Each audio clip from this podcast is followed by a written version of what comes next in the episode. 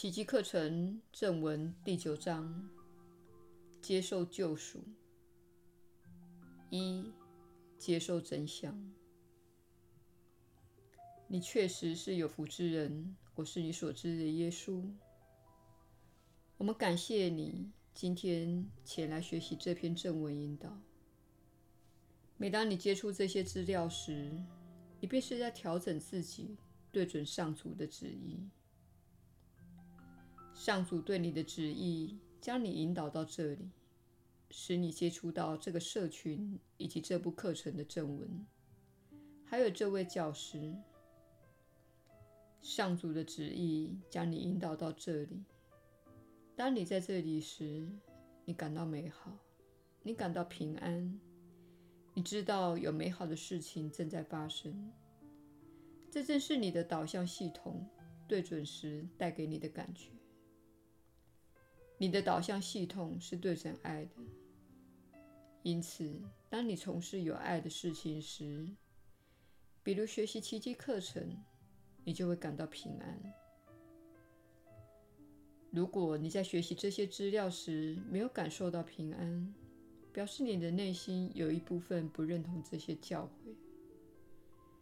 可能你的心里会说：“我不懂他的意思，这是愚蠢的说法。”或者“这不是真的，它不是我的世界的样貌。”或者“听起来不错。”但这道理应该说给我的妹夫听。如果你感到抗拒，表示你心中有个念头不认同这个教诲。请记得，当你不认同这个教诲时，表示你的小我正在大声喊话，好让你看到它的存在。当你的小我显现出来时，你只需注意到：哦。我对这个教诲有意见，我现在感到不舒服，我觉得有点挫折，我感到有点恶心。但我若单纯的接受这个教诲，是真的会如何呢？我若单纯的接受这些慈爱的话语，是真的会如何呢？我对这个充满爱的教诲的抗拒，显示出我心中有一部分是偏离轨道的。我怎么知道他偏离轨道？因为他让我感到恶心。小我会这样告诉你：看到事情不对劲就感到生气，这种表现是正确的；遇到你不喜欢的事情就批判，这种做法是正确的。但是要知道，你在这个世界上所遇到的一切都是为你而来的。好让你看到自己的某些面向。因此，当你遇到事情时，不论是某个教诲、某个人、事、地、物或经验，当你起来反对而批判时，请记得，这正是你延续分裂的方式。当你遇到某件你不喜欢、你不了解，或是你不想认同的事情时，最好的做法就是接受当下的事实，不论你喜不喜欢它，然后告诉自己：其实这件事情来到我眼前，因为我需要看到它。比如说，如果某人出现在你面前，他对你所说的某些话感到生气。你感觉到他的愤怒，此时你可以做些事情，好让自己接受这个现实。首先，如果这是一种危险的场景，请让自己离开危险的场景，晚一点再回来处理这件事。当遇到危险的处境时，一定要先离开那个处境。但是如果某人只是对你的言行感到不满，请问问自己：这件事情有发生吗？是的，它发生了。那个人确实对我生气，我将接受这个事实。这并不表示你认同对方的想法或他的决定，你只是说，这件事情已经发生了，它已经浮现出来了。我不去抗拒它，我会正视它，并且问问自己：这里有什么我能够学习的？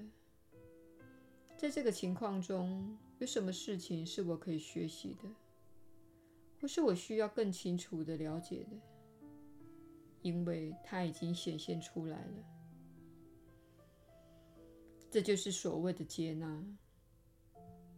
接纳并不表示你同意对方的观点，你只是接受事情已经显现的事实。接着，你可以跟对方说。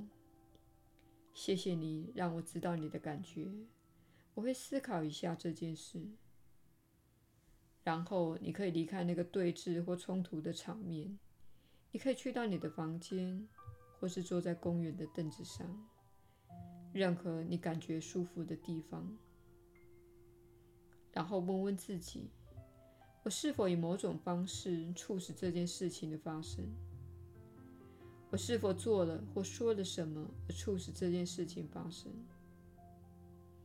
你可能会发现，你确实如此。